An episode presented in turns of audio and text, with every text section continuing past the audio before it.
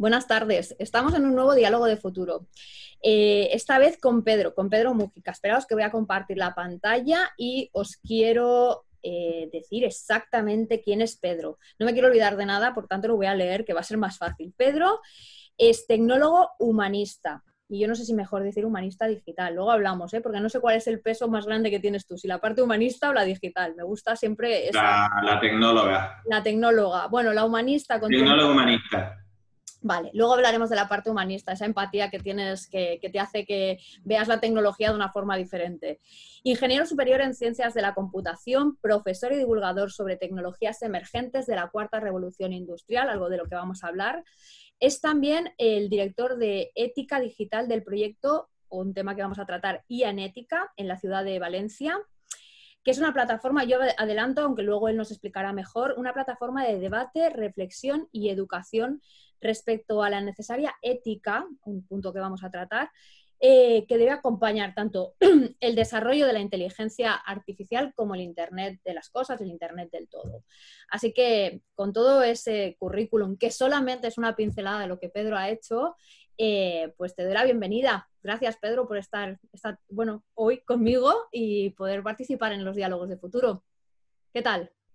Muchísimas gracias a ti, Gemma, por la invitación. Buenas tardes a todos y es un placer estar aquí en los diálogos de futuro y espero que sea ameno y sobre todo educativo. Claro que sí. Tú siempre eres muy, muy divulgador y muy educativo. Poco, a veces tenemos controversias, pero eso también suma. Así que eh, vamos a ir sumando tanto los ingredientes en positivo como las alertas, que sé que tú también a veces las pones encima de la mesa y me gusta, que, que no, se nos avecinan este futuro tecnohumanista o humanista tecnólogo. Eh, lo primero, como sabes, o sea, todo esto parte de un libro que, escribí durante el confinamiento, confinamiento que ya hemos tratado un poco en backstage y que ya sabemos que ahora mismo estamos ya más bien en, fatiga pandémica y no tanto a lo mejor física como anímica, y que el, libro se titula Los 12 mandamientos para diseñar un futuro mejor. Eh, como siempre, lo que me gusta, aunque sea brevemente antes de entrar a, tratar algunos temas, es eh, que conozcamos brevemente la opinión de, los que estáis de frente eh, de estos eh, mandamientos que, refleja el libro. Em, cuéntame, Pedro, ¿a ti qué te parecen cuando los has visto? ¿Cómo los aplicarías en tu día a día? Y sobre todo también en ese desarrollo que también luego hablaremos, que es el tecnooptimismo que, hacia el que tenemos que apuntar. Bueno, eh, evidentemente son 12 mandamientos muy bien recopilados, porque sé que eh, vienen a ser la síntesis de toda una carrera, de toda una vida, eh, de la que hemos hablado varias veces, coincido muchísimo con ellos, y yo pues hace bastante tiempo que los voy aplicando, unos u otros, combinación, a veces me he olvidado alguna, de algunos, pero vuelvo a ello de forma recurrente, o sea que estoy absolutamente de acuerdo con, este eh, dodecálogo eh, para que diseñar ese mundo que, queremos crear, ¿no? Un mundo mejor, ese mundo al que nos gustaría ir. Y bueno, yo si quieres los enumero y te voy contando de ellos, pero... No, si quieres simplemente destaca cuál crees, uno o dos que creas que, que están no solo más afines contigo, sino más afines con todo lo que es el tema o los temas que vamos a tratar, que van muy relacionados con esta nueva revolución 4.0, el empleo, la inteligencia artificial, la ética. claro, mira, el, tercer mandamiento para mí es fundamental. El futuro está en la economía de las personas y tiene que ver mucho con, con la tecnología humanista. Por eso me declaro, ante todo, tecnólogo humanista eh, este es el siglo de la tecnología digital, pero debe ser una tecnología digital al servicio de las personas. Por tanto, el futuro evidentemente está en nuestra especie, en el ser humano. Y en un ser humano eh, equilibrado, sostenible, que lo hemos hablado también, por tanto, tanto la economía como la sociedad eh, y como el medio ambiente deben de equilibrarse en torno a un nuevo humanismo, a un, nuevo, a un segundo renacimiento, un nuevo renacimiento. Eh, bueno, y seguiría, pero yo diría que este es uno de los, de los que son fundamentales para mí. El tercero todo, pero otro que me gusta después ya a nivel, porque este es más colectivo, a nivel individual, sería el descubrimiento del Ikigai personal, que es lo que realmente te motiva. El Ikigai, ese concepto japonés que también nos encantó a todos cuando lo fuimos descubriendo. Mm. Eh, habla del crecimiento continuo, del aprendizaje continuo, ¿no? de la exploración que debemos hacer a lo largo de toda nuestra vida. ¿no? Y, me encanta se descubre tu Ikigai personal y, y vea por ello. Y como tercero, evidentemente, el colectivo, la solidaridad, eh, la especie unida, que sería el noveno. Todos somos, todos somos parte del cambio.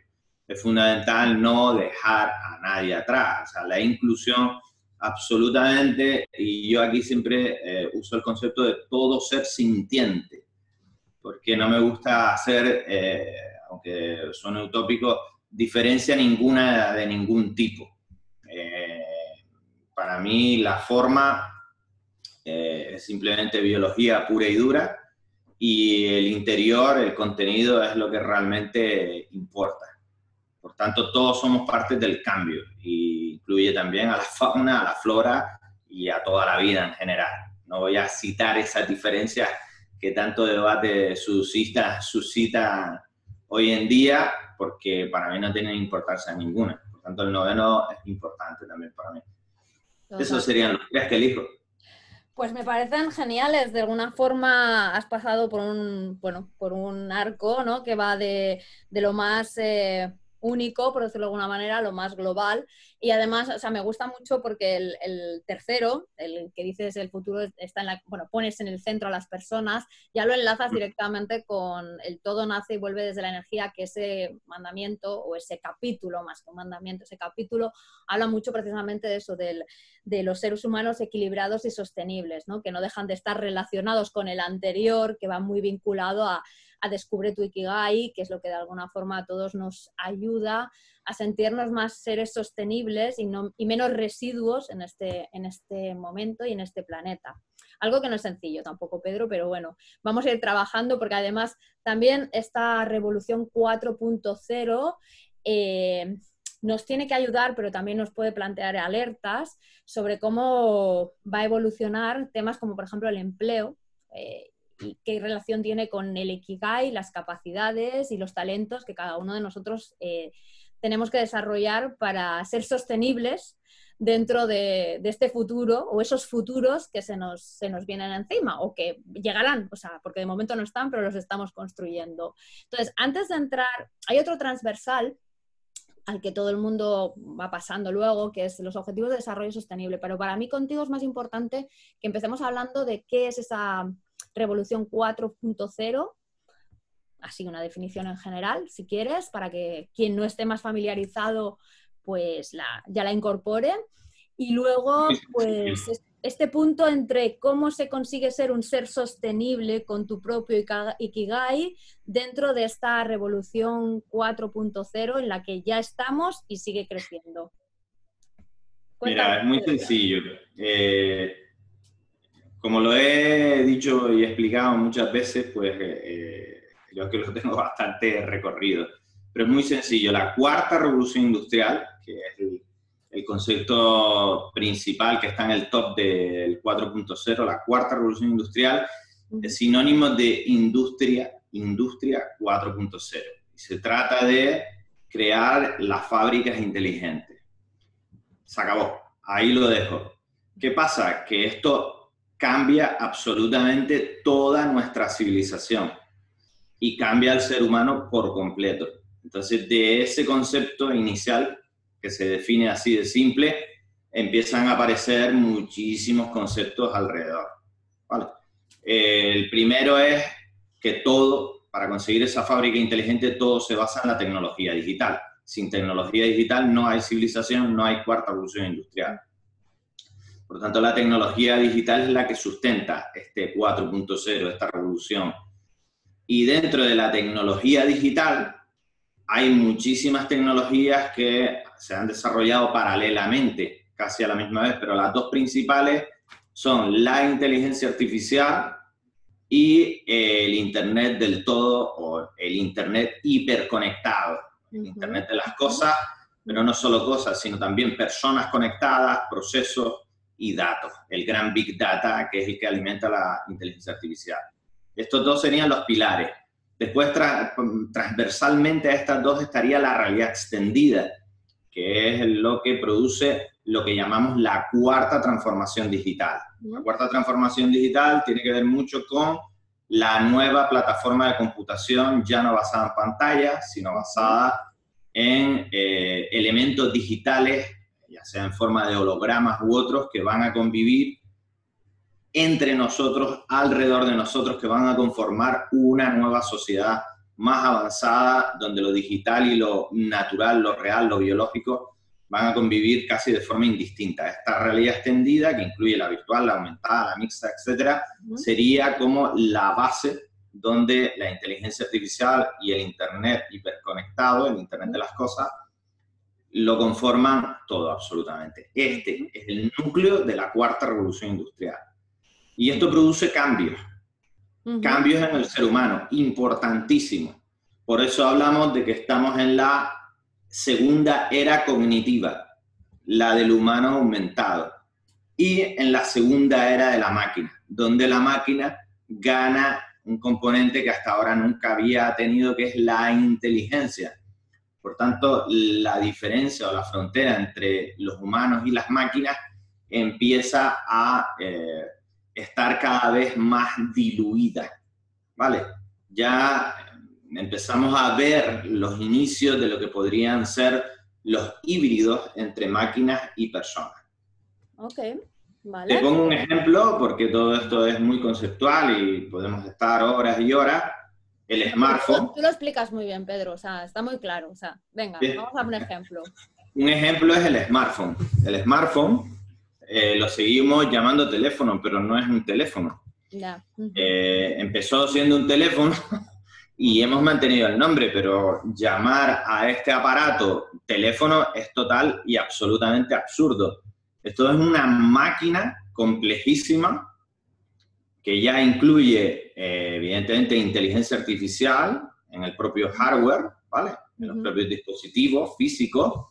Eh, está basada en lo que llamamos unidades centrales de proceso neuronal, NPU, unidades neuronales de proceso, por tanto es totalmente eh, construida bajo ese gran pilar de la inteligencia artificial y nos conecta al gran ecosistema digital, nos hiperconecta a toda la humanidad y a todas las máquinas que a día de hoy conviven con nosotros, que nos superan en número.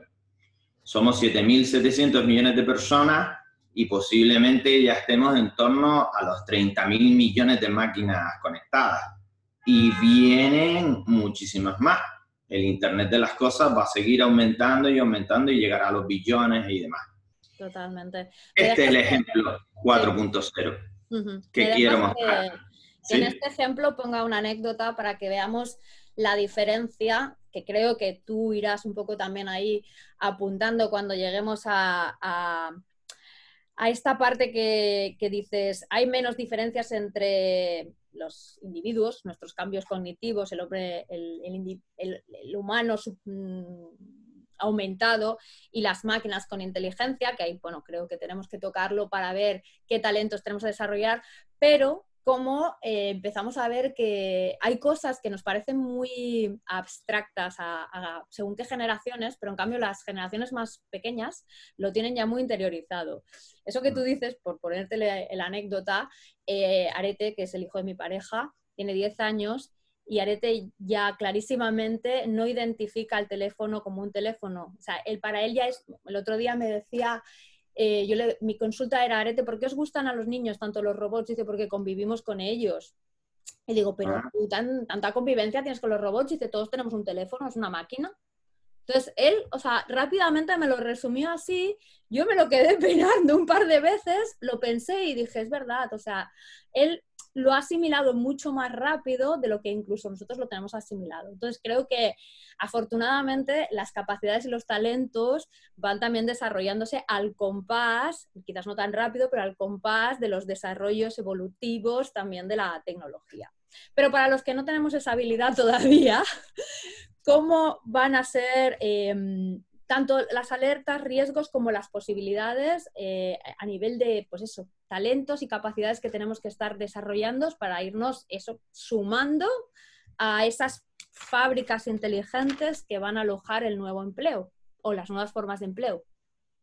Lo primero que hay que hacer para poder entrar dentro del 4.0 y ser coevolutivo con la especie, primero que hay que hacer es despertar. Despertar y sin miedo además. Eh, la generación X tiene un miedo tremendo y sigue siendo muy tecnófoba.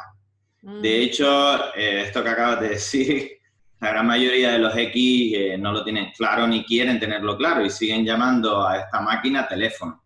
Y para ellos sigue siendo un teléfono y no quieren saber nada más. No, no, esto es para el teléfono y el teléfono tiene una aplicación de mensajería que es el WhatsApp y otra cosa que es eh, el Facebook, que me conecta a los demás, pero es un teléfono mm, con publicaciones y tal. Nunca se van de su pilar central no quieren entender que, es otra cosa. Como por ejemplo decía Arete, es una máquina, es un robot, es un androide, es un híbrido, es eh, una conciencia digital, lo que sea. Conciencia no hay ¿eh? en las máquinas, ¿eh? pero sí que ellos están preparados para el cambio porque lo están viviendo a tiempo real.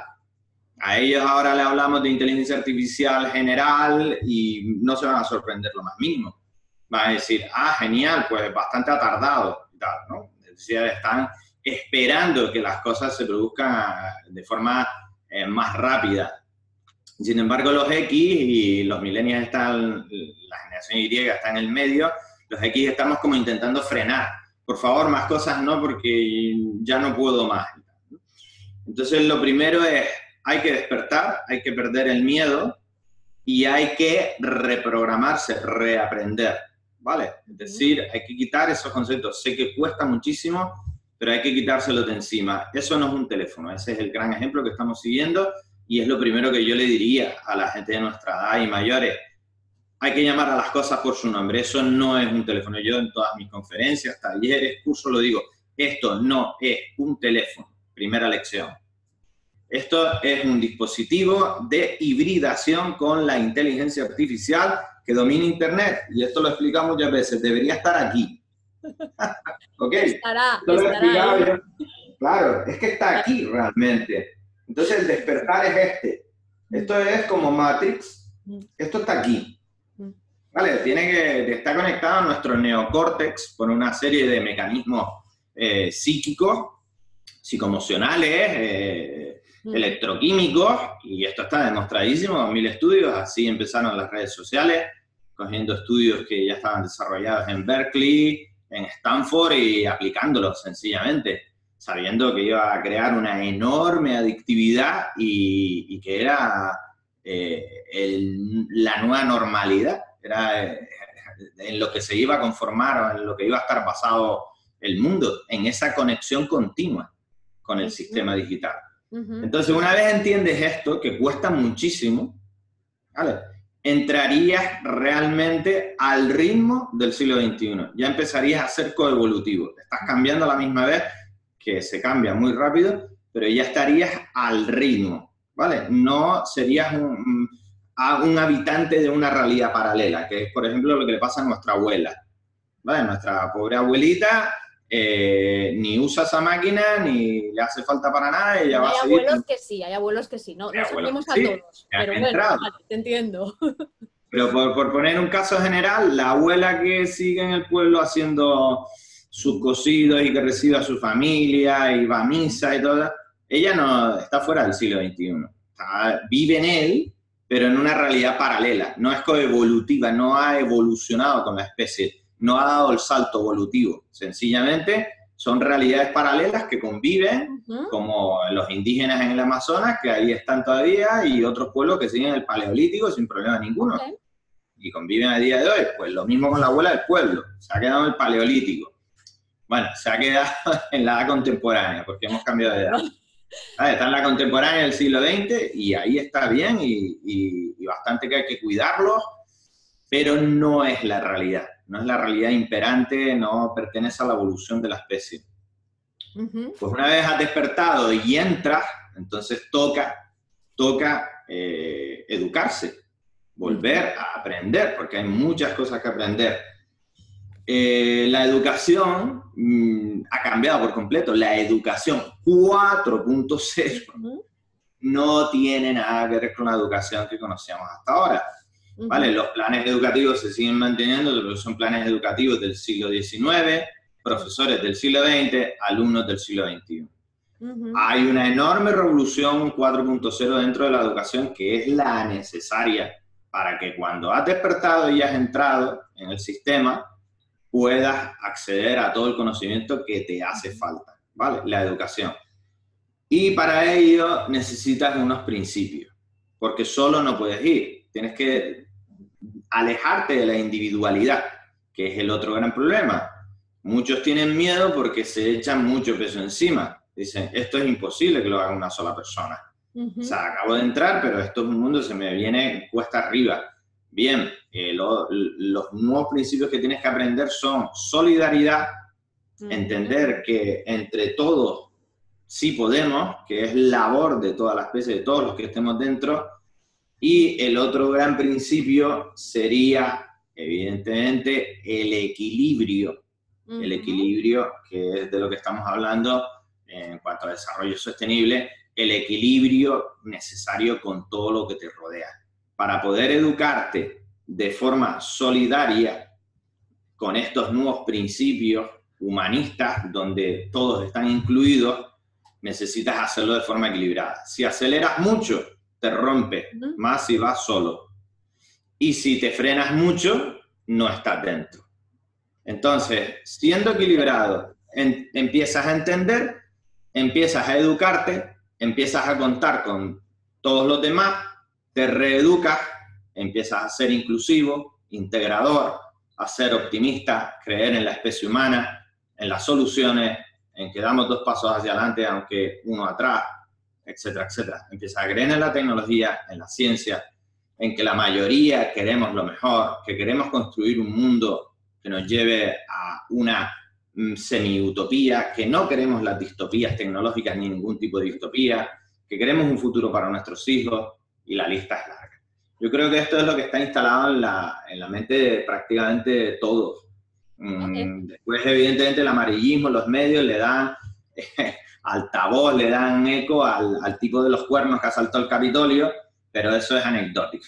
La gente, la mayoría de la gente nos vamos con cuernos y pieles y nos dedicamos a meternos allí en la Generalitat a, a, hacer el cafre, ni en el Congreso, ni nada de esto. La mayoría estamos currando cada día para construir ese futuro. Entonces, ese es el despertar y ese es el miedo que hay que perder y confiar entre todos en que un mundo mejor es posible es igual que confiar en, las vacunas, de que realmente no, hay nada detrás de ellas y no tienen efecto. de Bill Gates, ni nada. El pobre Bill Gates, que es un filántropo, mm, vamos, al que hay que amar, que habría que ponerle 20 estatuas con toda la pasta que tiene y el hombre preocupado ahí por ponerle un váter a la India para evitar las enfermedades, ¿sabes? ¿Qué necesidad? Y lo tiltamos de loco playa que nos quiere matar a todos con un chip. Pues evidentemente eso como Carlos Jesús y las 13 millones de naves de Raticulín, pues mediáticamente tiene fuerza, pero es anecdótico. Es anecdótico, no, va a llegar a ningún lado, no, se va, no va a escribir la historia más que como anécdota estrambótica o extravagante.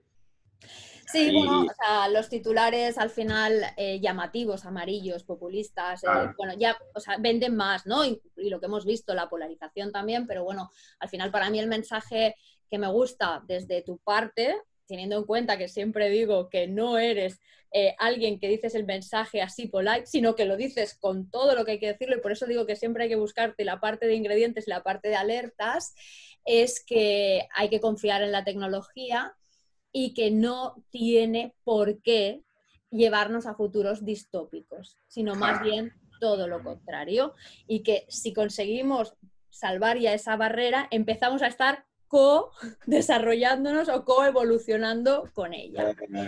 Antes de entrar en, inteligencia artificial, en ética y en otras cosas que también quiero tratar, un punto que me parece muy interesante, bueno, me quedo absolutamente con toda esta revolución de la educación 4.0, con unos principios que sobre todo eh, conjugan la solidaridad, o sea, el entender que tenemos que dejar de pensar en el uno, en el individuo único, ¿vale? Que eso también nos lleva mucho a la corresponsabilidad, que creo que hay, es otro ingrediente a sumar, bueno, no creo, estoy segura, son los grandes ingredientes a sumar en este futuro, corresponsabilidad con todo lo que estamos desarrollando y el equilibrio en la velocidad de de aprendizajes, ¿vale? Para que de alguna forma podamos ir evolucionando todos a un ritmo eh, adecuado y como tú dices, no haya quien se quede por detrás ni por delante.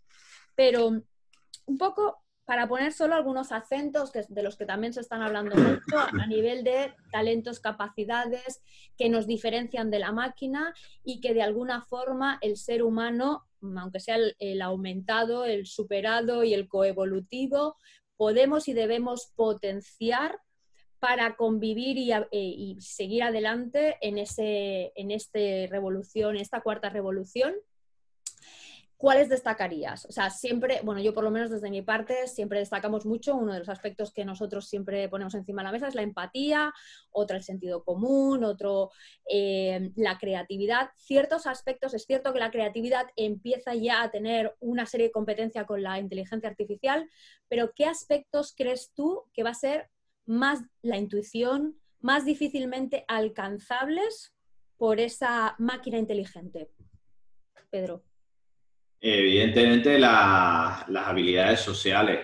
Dependerá de cómo evolucione nuestra sociedad, pero eh, a medida que esa solidaridad, que ese entendimiento eh, de la especie aumente, que se superen las barreras, los problemas transnacionales, acabemos potenciando las organizaciones mundiales, etcétera, eh, todas las habilidades sociales, si crecemos como sociedad, van a ser difícilmente sustituibles por las máquinas.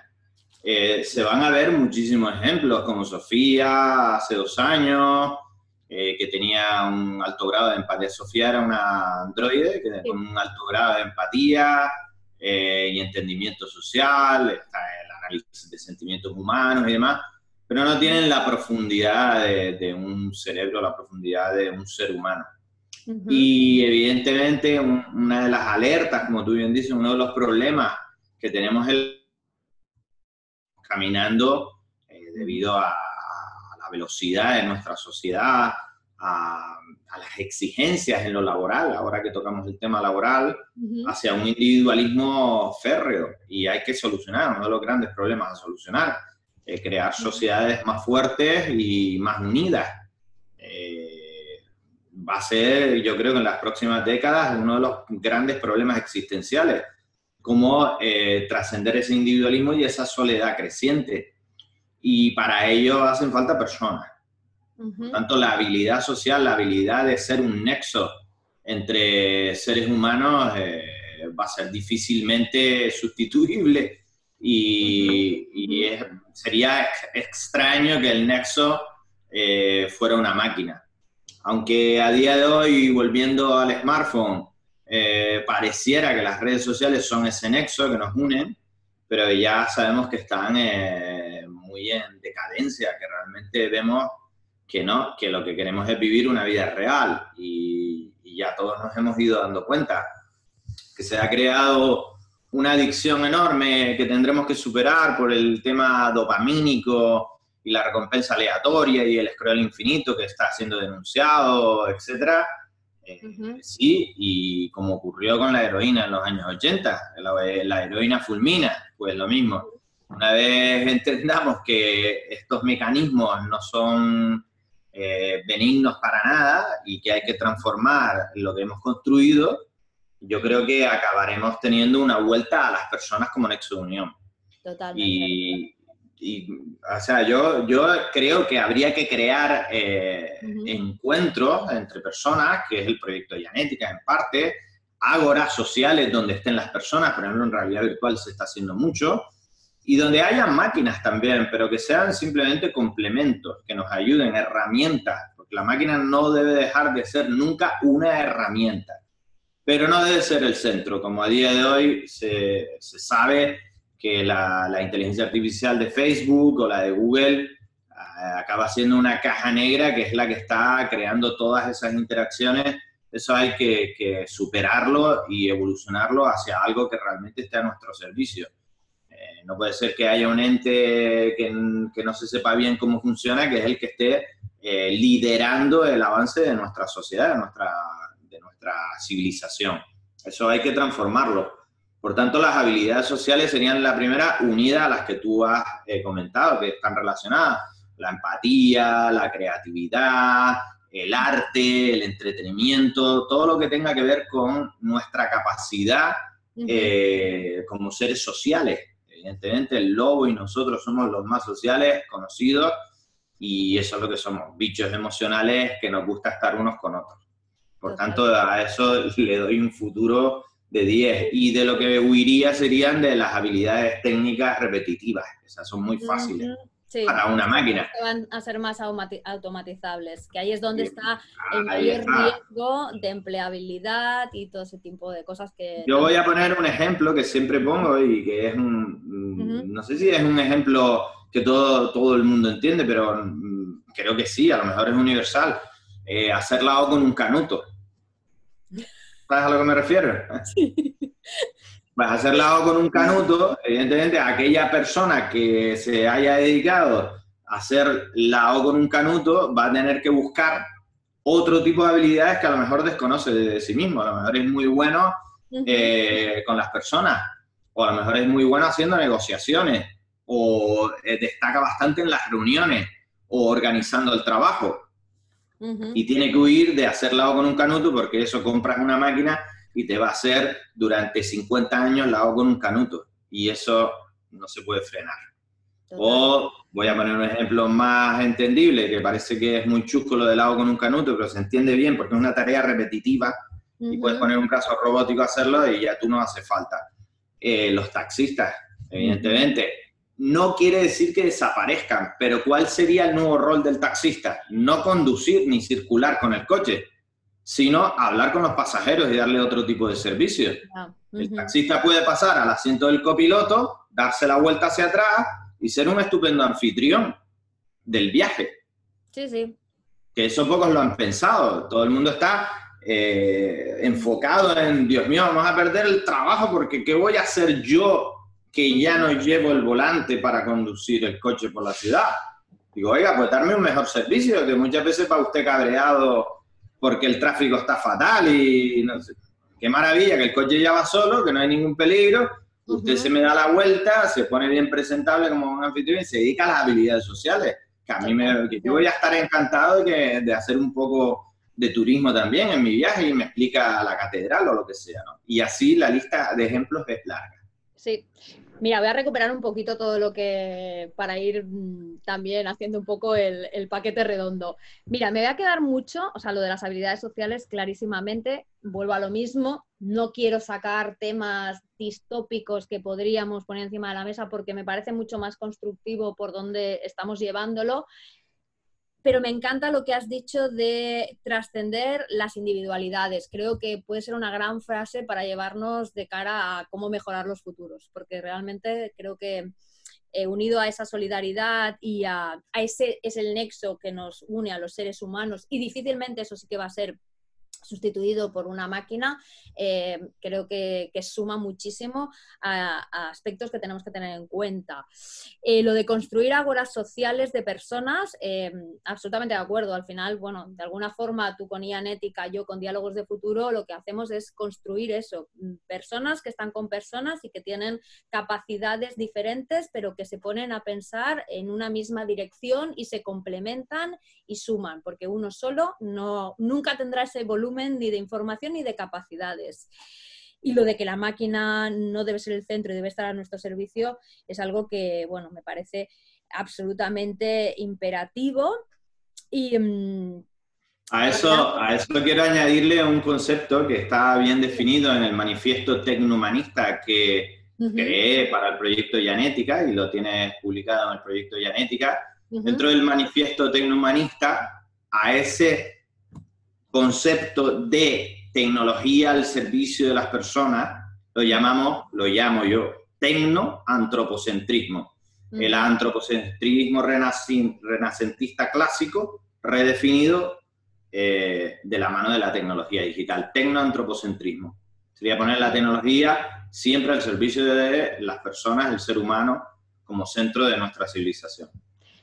Y luego voy a pasar, antes de Ianética, voy a pasar un momento al ejemplo que has puesto, igual que antes has puesto el del smartphone, que me parece muy bueno, voy a comentar el, ejemplo del, taxista. Eh, mira, es uno de los ejemplos que, que, por ejemplo, ponen en la versión contraria cuando se habla pues, de Uber y la revolución 4.0, hablando de que precisamente son empresas que están generando riqueza y que aunque ahora están generando empleo, tienen más riesgo de perder o de no generar empleabilidad, porque al final es cierto que la persona humana es sustituible con todos los, bueno, con toda la posibilidad de flota de coches em, sin personas, vamos, directamente que se dirigen solos. Pero tú, por ejemplo, has puesto un ejemplo que es muy bueno, que es cuál puede ser el rol de la persona en ese entorno, en ese momento. Y es más, o sea, hace ya bastantes años, y yo juraría que contigo también lo comentamos, pero cuando digo hace bastantes, no hace uno o dos, a lo mejor cuatro o cinco, ya hablábamos de que los coches que, porque recuerdo que tuve un, proyecto precisamente de, automoción y ya hablábamos de que cuando los coches eh, tuvieran una conducción sola, autodirigida, el espacio tendría que cambiar como concepto directamente y ese espacio integraría otra serie de elementos mucho más vinculados a entender lo que podría ser como compararlo a un hotel o a un cine de entretenimiento y descanso, que también podría ser, como tú dices, por ejemplo, la consulta de un médico. Al final, entender los transportes como los vamos entendiendo cada vez más como espacios donde pasan cosas, cuando estamos conectados, porque antes esto no se entendía, pero desde el momento en que tenemos un smartphone, la gente estudia en el metro. Entonces, el transporte como un espacio donde pasan cosas es tan sencillo como poner otra vez a funcionar roles de personas en ese espacio. O sea que... Exacto. Fantástico. Y lo de Uber es transitorio, porque realmente las empresas van a seguir siempre el beneficio, pero las empresas evolucionan y después están las políticas y las regulaciones. En el momento que a Uber le diga, mira, eh, hemos puesto en marcha esta serie de leyes para proteger a las personas, por tanto ahora te va a ser más caro mantener una flota sin empleados que con empleados. Lo que tienes que cambiar es el rol del empleo. Ya no van a conducir tus coches, pero mira todos estos roles que puedes integrar y vas a tener ventajas fiscales, te va a salir mejor. Uber, evidentemente, persiguiendo el beneficio, va a decir, ok, me vuelvo a coger a la ley, a mis posibilidades, ¿dónde está el beneficio? Aquí, y vuelve a emplear a las personas. no, puede venir, no se le puede exigir a las empresas que velen por el colectivo, ni regulen nuestra sociedad. La sociedad la regula el gobierno, los gobiernos mundiales. Y las empresas van siguiéndolos pero evidentemente cada empresa va a intentar siempre perseguir sus objetivos que son puramente empresariales. Ya de las sociedades se encargan los gobiernos. Por tanto, a veces se les exige a Google, Amazon, eh, etcétera, que, que, sean demasiado políticos y es que no pueden serlo, por mucho que lo intenten. Evidentemente, eh, por ejemplo, a nivel de ética, todas, todas estas empresas ya em, empiezan a tener comités éticos, áreas éticas, y las necesitan, pero solo en un ámbito, no en el político. En la política, Google no puede dictar la política de Estados Unidos a menos que trascienda partido político, que podría ser. O sea, si Google forma un partido, pero ya sería con personas políticas, no con los ingenieros actuales. O sea, sería un desastre que eh, Sander Pichai, que es ingeniero, eh, se presentara presidente, ya lo que nos faltaría, ya. O sea, porque no ha hecho política en su vida, creo, más que la política empresarial. Total. En este punto podríamos desviar la conversación en dos, pero vamos a no, porque si no nos iremos mucho retomar eh, el punto este, porque lo tratamos, por ejemplo, hablamos en un, en un diálogo como Amazon es la primera empresa que se compromete con el Pacto de París eh, por encima de su país y coge un rol eh, político de diplomacia pública que tratamos en un diálogo que podría ser muy bien el decir, bueno, pues a lo mejor los Google o los Uber de turno tienen esa posibilidad.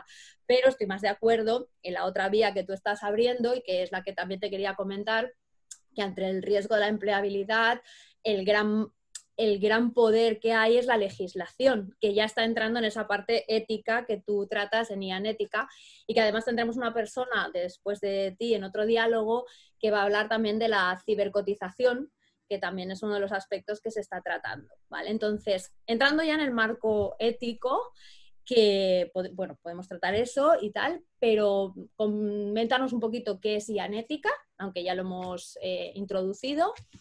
Y luego me gustaría que habláramos en ese aspecto, sobre todo, porque lo has mencionado un par de veces y me parece muy interesante, y así también vamos a ir evolucionando hacia el punto final, que son los objetivos de desarrollo sostenible, entre otras cosas, de la inclusividad, ¿vale?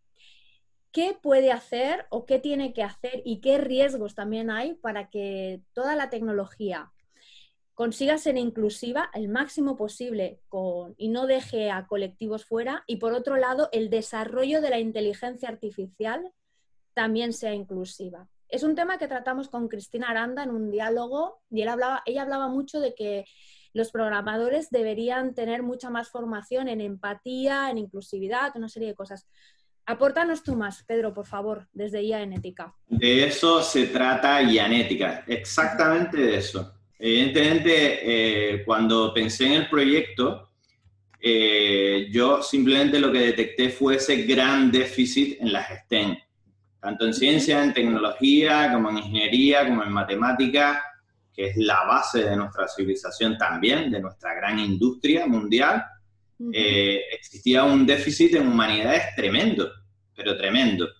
Y dije, para que esto funcione, los ingenieros, los científicos, los desarrolladores de toda esta tecnología se tienen que humanizar, se tienen que convertir en humanistas. Por eso lo de ser un tecnólogo humanista. Tienen que estudiar algo que les falta, que es humanidades. Tienen que saber nociones básicas al menos sobre filosofía, sobre ética, sociología, antropología, arte. No pueden estar al margen, no pueden estar en un laboratorio desarrollando lo que se les ponga por delante, porque ahí es donde acabamos en la distopía. Entonces, Yanética lo que pretende es ser un punto de encuentro para debate, reflexión y educación en el desarrollo de una ética para personas, no para máquinas.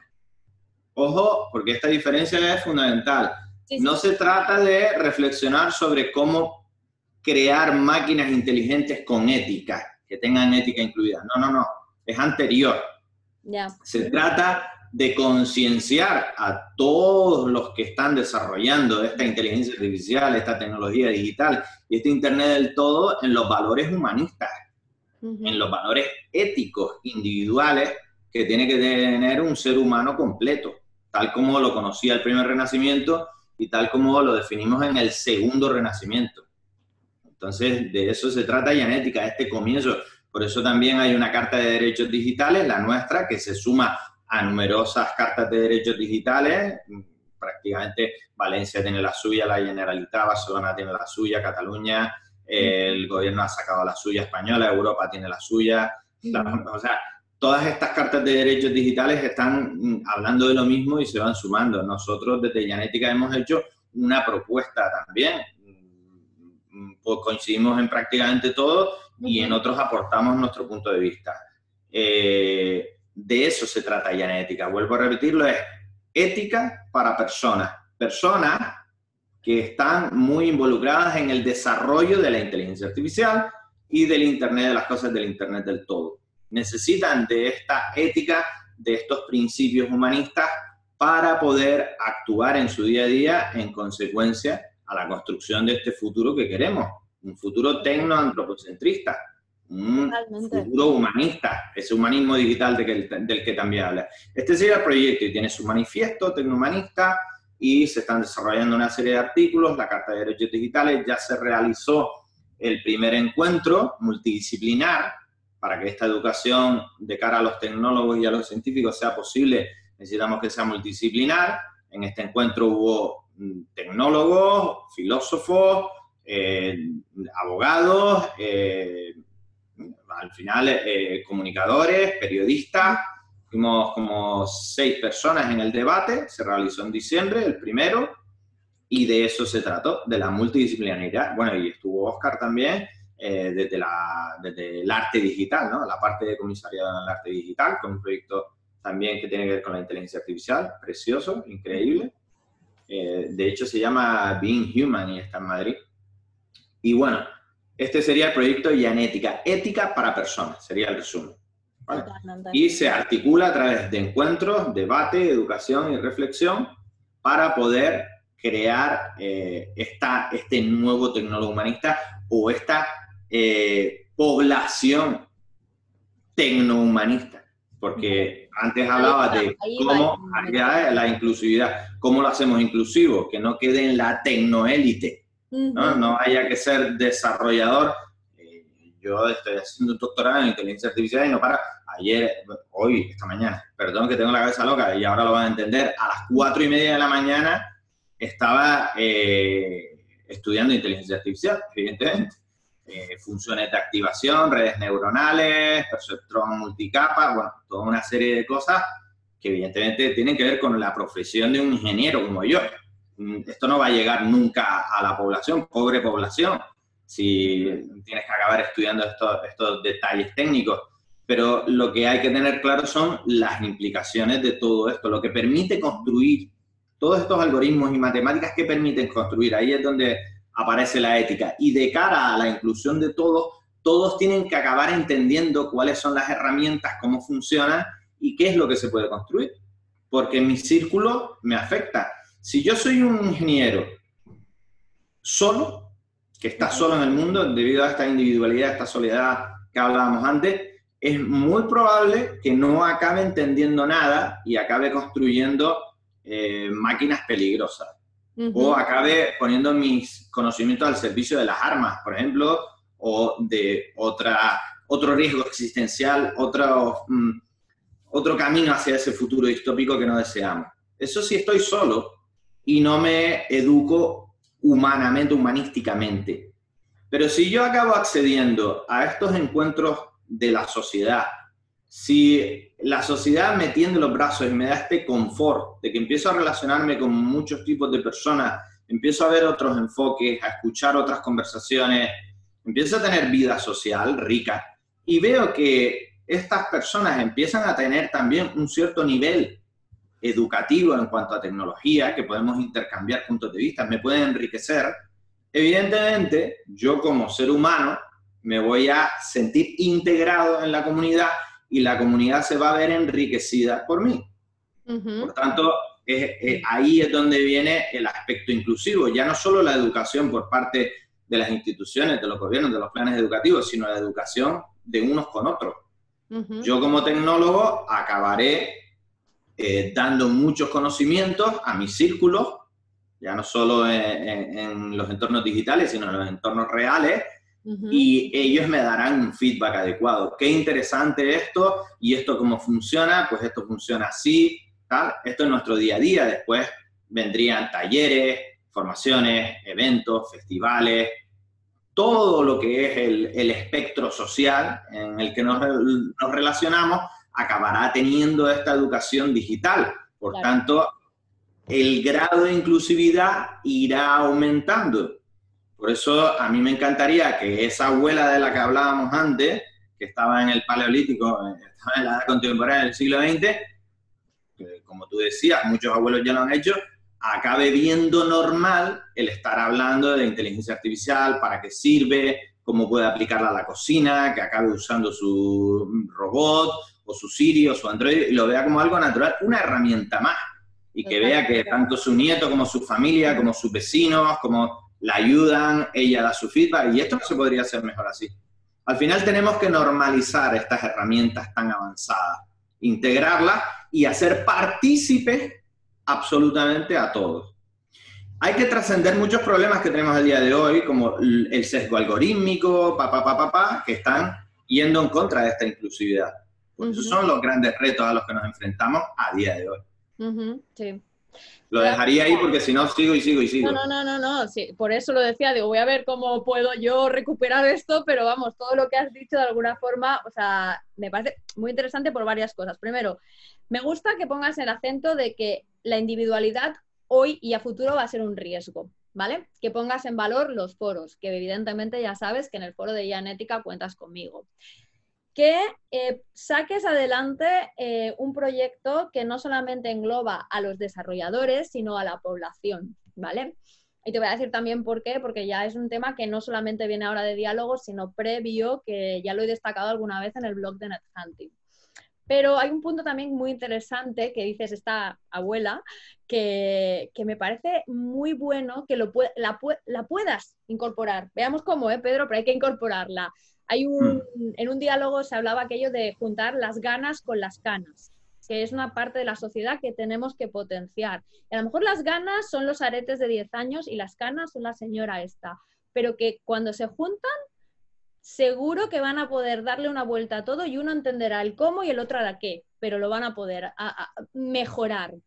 Y luego otro acento que me parece interesante y que es el que yo decía y que tú lo has dicho muy bien con el sesgo algorítmico y tal, el acercar a la población según qué cosas y aquí viene ese desarrollo coevolutivo que tú ponías al principio y que no hay que tenerle miedo y que hay que hablarlo a lo mejor de una forma muy sencilla y no, no sé, uno vencer el miedo y las otras personas a lo mejor introducir palabras y lenguajes más fáciles. Por eso, por ejemplo, Helsinki hizo un curso para, sus, para todas las personas de inteligencia artificial para que no le tuvieran miedo, ¿no? Había Una, chica hace unos años, ya no me acuerdo el nombre, pero yo hice un post de ella en, el blog de NetHunting que explicaba muy bien que la inteligencia artificial no deja de ser un hijo que estamos creando entre todos y que nosotros tenemos mucha responsabilidad como población de que ese hijo no perpetúe los estereotipos que nosotros tenemos. Y si nosotros perpetuamos eh, palabras, lenguajes, expresiones que son poco inclusivas, nacerá una inteligencia artificial poco inclusiva. Entonces, creo que esa conciencia no la tiene todo el mundo y es algo que cuando tú simplemente lo razonas un poco, cuando, o sea, no voy a decir palabras... Mm, malas ni nada, pero cuando tú utilizas la palabra cojonudo o la palabra coñazo, estás perpetuando según qué cosas, ¿vale? Entonces hay que mm. también tener mucho cuidado porque a lo mejor nosotros podemos ser también partícipes de que esa inteligencia artificial, más allá de los marcos de las legislaciones y de los programadores, no sea tan inclusiva como queremos. Eh, mira, voy a ya acabar con lo que eh, era el punto que, con el que empiezo todos los demás, que quiero compartir otra vez, que son los objetivos de desarrollo sostenible. Eh, Pedro, contigo, ni que sea brevemente, aquí los voy a poner. Y voy a recuperar un librito que me encantó, que me estoy leyendo, no lo he acabado todavía, La República de la Inteligencia Artificial, una frase que me gustó mucho que decía, o que dice, la humanidad tiene que usar la tecnología para arreglar algunos de los daños previos eh, que han causado, eh, bueno, los, daños medioambientales que hemos causado y que tiene la posibilidad de, de arreglar ahora. Y además introduce que además en este momento hay que entender que las causas sociales también son rentables algo que quería hablar contigo porque para mí mi objetivo y que quiero que sobre todo los perfiles que sois más eh, tecnólogos, por decirlo de alguna manera, eh, quede muy claro. Porque a veces cuando defiendes la sostenibilidad parece que vaya en contra de la, de la digitalización y a veces cuando tiras de la digitalización parece que haya algo que no cuadra con la sostenibilidad.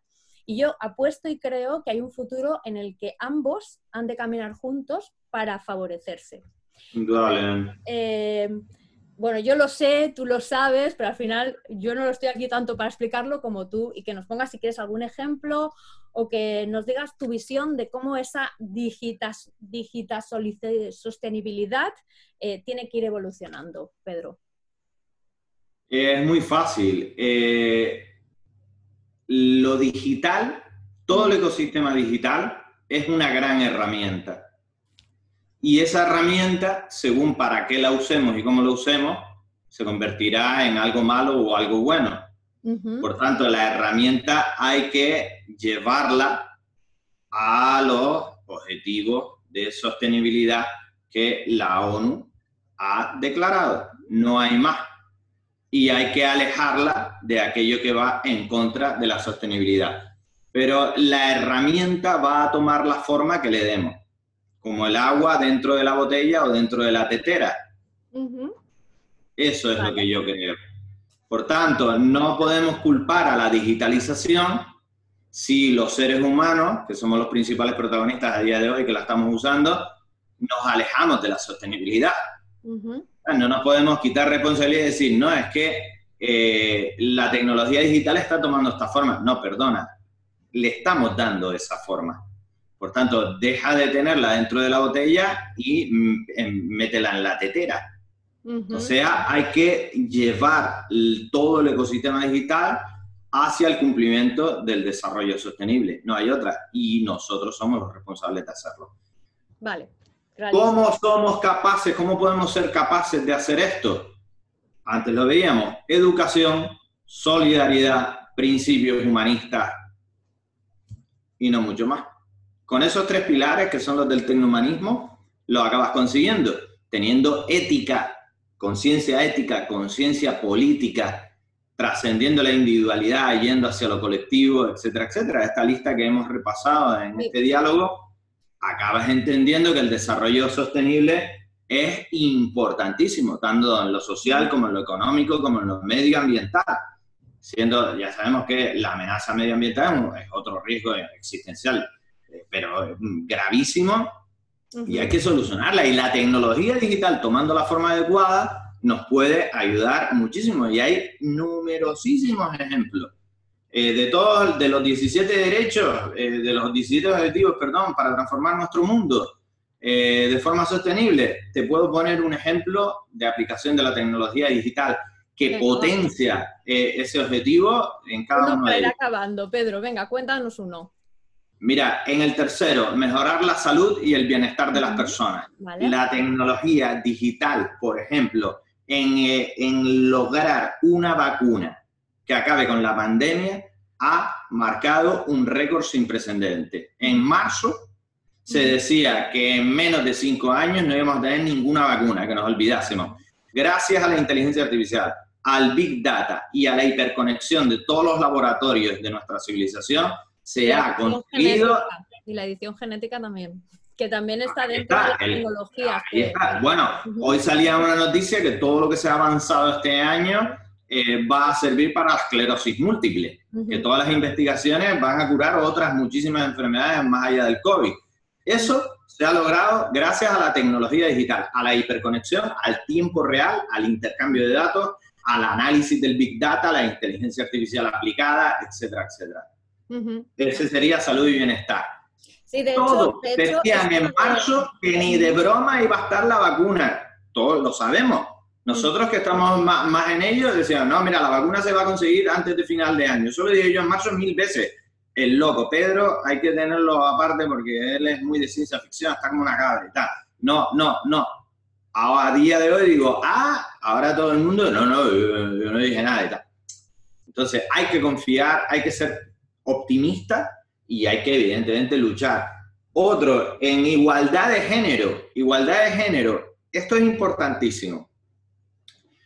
Todos sabemos aquella inteligencia artificial que siguió los patrones de Twitter de racismo y se volvió racista, bla, bla, bla. Evidentemente, evidentemente, eso depende de los objetivos. Cuando una red neuronal de aprendizaje que está buscando patrones generalistas acaba detectando que eso es algo que Twitter está permitiendo y Twitter está ¿eh? Eh, controlado, está dirigido por seres humanos, evidentemente ella hace una réplica de eso. No es que tenga conciencia de ser racista, sino simplemente ha replicado, según sus objetivos, un patrón general que había en Twitter. ¿Dónde estaba la solución? En Twitter. Oye, mm, invierte más dinero en moderar para que no haya racismo. De, aplica inteligencia artificial para luchar contra eso. En igualdad de género lo mismo. Evidentemente, para que la inteligencia artificial y la tecnología digital ayude a trascender las diferencias de género y exista la igualdad que todos deseamos, eh, la primera responsabilidad está en nosotros. Hay que cambiar la mentalidad. La inteligencia artificial no va a ser más igualitaria si nosotros no lo somos primero. Si los que la estamos creando, estamos definiendo sus objetivos y la estamos implementando, no tenemos clara que la igualdad de género es un derecho fundamental y es un objetivo a alcanzar, esperemos que en, los próximos 10 años, por poner una fecha, pues evidentemente no se va a conseguir con ninguna tecnología digital. Es decir, la tecnología digital adopta la forma que nosotros le demos. Vale. Primero el cerebro, después lo demás. Perfecto. Bueno, me quedo eso con lo de adopta la forma, porque realmente lo comentamos, de hecho, eh, también en, el, en un diálogo con Ignacio Villoc, que trabaja en temas también de... Él puso muchos más ejemplos de Smart Cities, de ciudades. Me ha gustado que tú has sacado ejemplos, el de salud y el de, el de igualdad de género. En, Smart Cities podría estarte hablando cuatro horas. no, no, por eso.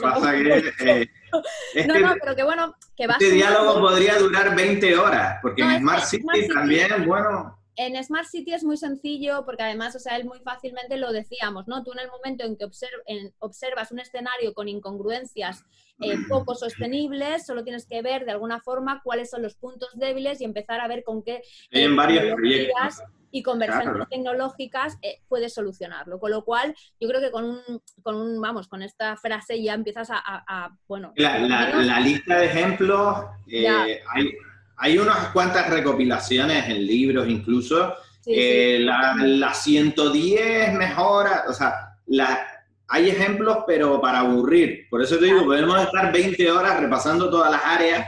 Lo que los primeros que se me vinieron, que los estaba leyendo, han sido eso porque me, ayudan también a introducir dos cositas.